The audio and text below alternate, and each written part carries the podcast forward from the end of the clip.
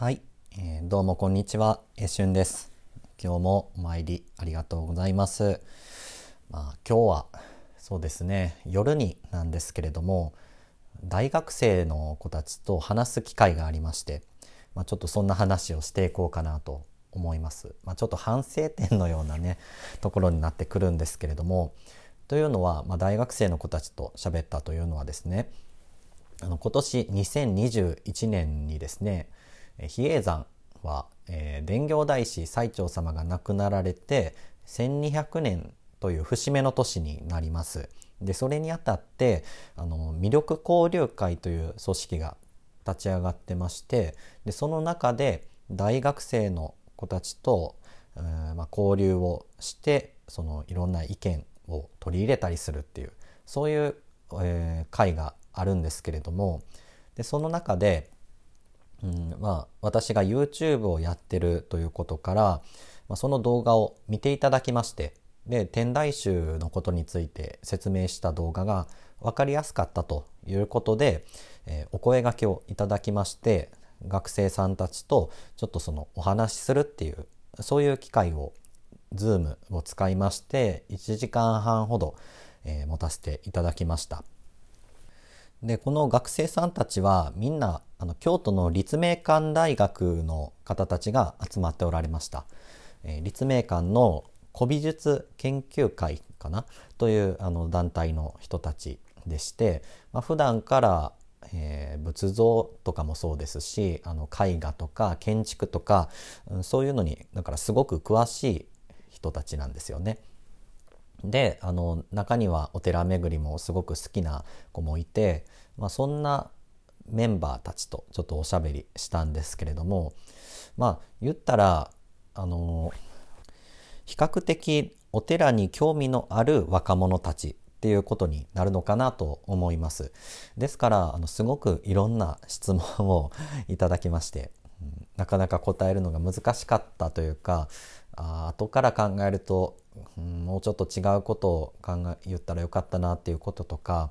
あと、まあ、自分の方からもあの質問をさせていただきまして若い子たちのこう考えっていうのを聞かせてもらってすごくあの実りのある1時間半だったなと思っているんですがまあそうですね。反省してることというのがですねあの大抵こういう、あの質問とに対して答えるっていう場合だと、あのまあ、お坊さんあるあるかもしれないんですけども お坊さんがかなりこう長く喋ってしまうっていうことってあると思うんですよ。えー、でなんかなんて言うんでしょうねその質問とちょっと関係なくなっていたりだとかまあなんか出来合いの法話をなんか喋ってるんじゃないのっていうようなこととかってなんかよく見かけるなっていう印象が僕の中であるんですよね。うん、でもやっぱりそのせっかく双方向でコミュニケーションが取れる場なんですからまあそうですね必要なことに答えてでさらにまあこっちから質問してもいいわけですしそういうふうにあの双方向の話し合いができればいいなっていうふうに思って、まあ、それを意識してやろうとしてたんですけれどもまあそうですねある程度できた部分もあったんですがうんその死についてどう思いますかっていうかうんそうですねお葬式とかでもやり方っていうのは宗派とかまたお寺さんとかでも結構違ってたりしますけれどもその死についてどう捉えてらっしゃるんでしょうかっていうあの質問がありまして、まあ、質問自体もま難しいじゃないですか。でもまあよく考えるともうちょっとその質問の意図というかもうちょっと絞ってあの質問してもらえるとよかったかなと思いましてだからこっちからえっともうちょっとその死んだらどうなるんですかっていうことであるのか、えー、死っていうものをどう捉えているのかというか、まあ、その汚れと思っているのかとか、まあ、そういういろんな質問が考えられますけれどもちょっとうん聞き返してもよかったなって思いました。でまあ、自分は亡くなった後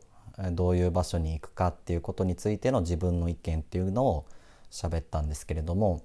うん、それで答えになってますかっていうふうに聞き返したらやっぱりあの、うん、汚れだっていうことでその塩を送ったりとかすることがありますよねって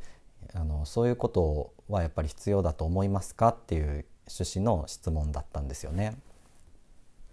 だからあちゃんとその質問の意図っていうのを汲み取れてなかったなっていうことを反省しました。で結局、うんまあ、ふわっとした答えをしてしまったがゆえに結構自分が長く喋ってたような気もしますしあこれは良くないお坊さんだったなと 思っております。まあちょっと難しい質問でもあったので、うんねまあ、自分も今思うとそのそうですね仏教っていうのはやっぱりその死を、うん、受け入れていくっていうことがどこの宗派とかにしても大事なことだろうと思うんですよね。うんその極楽っていう場所にお送りするにしてもその人のためにみんなでお経を読んだりするにしてもまたあのその死に際した場合だけでなくって普段から、えー、お経を読んだりとかうん瞑想とか、まあ、お写経とかそういうものにしても結局その苦しみっていうものと向き合うっていうことにつながってくると思うんですよね。でその上でその死っていう苦しみを、えー、どう捉えていくかそしてその自然にみんなに起こることであるから、うん、自然なことなんだっていうことを受け入れていくと、うん、そういうのが仏教の死についての捉え方なんだろうと思うんですね。でそれを、うん、その場で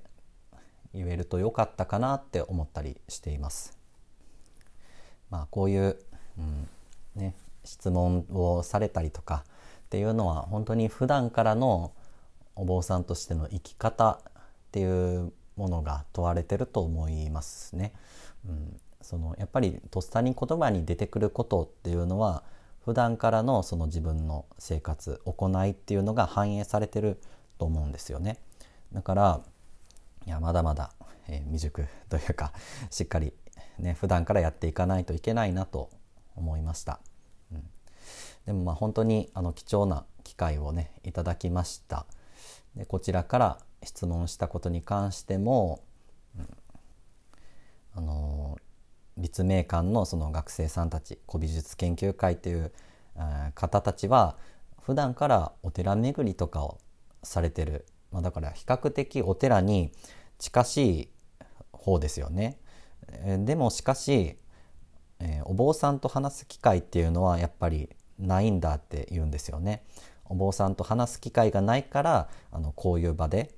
その伝行大師の、えー、教えっていうのを最前線で伝えているそのお坊さんっていう人に話を聞きたいっていう話になったらしいんです。普段はなかなかお坊さんと接する機会がないからいろんなことが聞けないからこういうズームで機会を設けてほしいっていう話だったらしいんですね。いや本当にうんねお寺巡りをしてる子たちがなかなか接する機会がないわけですからそれはもう一層他のうん他の学生さんたちはそうだろうと思うんですよね。いやだからやっぱりうんお坊さんが発信していくことの大切さっていうのも感じましたしまたそのお寺に来ていただけるといいじゃないですか。ね、お寺に来ていただけるような、えー、お寺の開き方っていうことについてもちょっと意見をね聞かせていただきました。うんまあ、きっかけとしてどんな行事があったとしてもいいと思うと楽しい行事があってもでもそこでやっぱりお坊さんと話す機会があったりとかえー、その仏教の良さに触れる機会っていうのがないとただ楽しいままで終わってしまうから終わってしまうしむしろそういうものに触れたい若者っていうのも多いと思うっていうことを言っててそうだよなと。やっぱりお寺お坊さんでが関わってやる以上その仏教の良さっていうのを伝えるっていう、えー、芯みたいなところがないと仕方ないよなと思いました。まあ、そんな風にまだちょっと先ほど終わったばかりなので自分の中でも、うん、整理がついてないんですけれども、まあ、とりあえず、えー、熱が冷めてないうちにちょっと喋、えー、っておこうかなと思いました。はいまあ、また是非機会があればそんな風にお話ししたいなと思いました。貴重な機会をいただきました。ありがとうございます。でまたあの 今日こうやってお話聞いていただいている方も、まあ、ちょっとまとまりのない話を聞いていただきましてありがとうございます、まあ、このチャンネルではそんな風にちょっと思ったことをつらつらと話していきます、えー、まとまりはないかもしれないけれども一人のお坊さんのえー、率直なお話ができればいいかなと思っております。そんなチャンネルです。またよろしければご視聴ください。では今日は、えー、お時間いただきましてありがとうございました。えしゅんでした。失礼いたします。